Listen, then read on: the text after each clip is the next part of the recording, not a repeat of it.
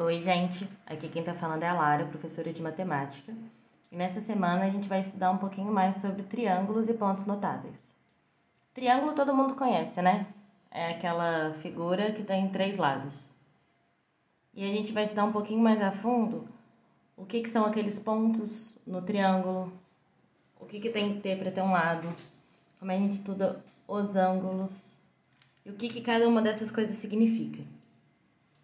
Nós também vamos estudar como que os pontos notáveis dos triângulos podem nos ajudar a descobrir informações importantes sobre eles.